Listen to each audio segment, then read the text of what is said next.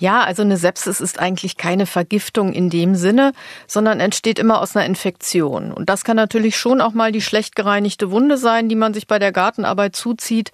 Das ist ja auch das, was die meisten damit verbinden. Aber häufiger entsteht eine Sepsis aus schwereren Erkrankungen, also zum Beispiel einer Lungenentzündung oder wenn sich nach Operationen Infektionen bilden und entstehen.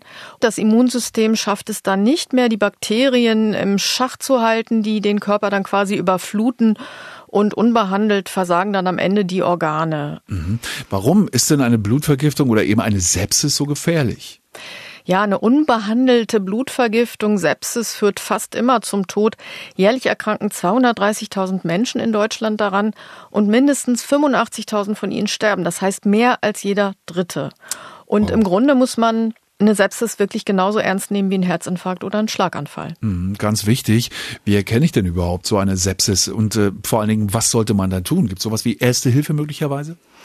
Ja, erste Hilfe selber zu leisten ist riskant. Also lieber den Notruf anrufen 112 oder den kassenärztlichen Notdienst unter 116 117.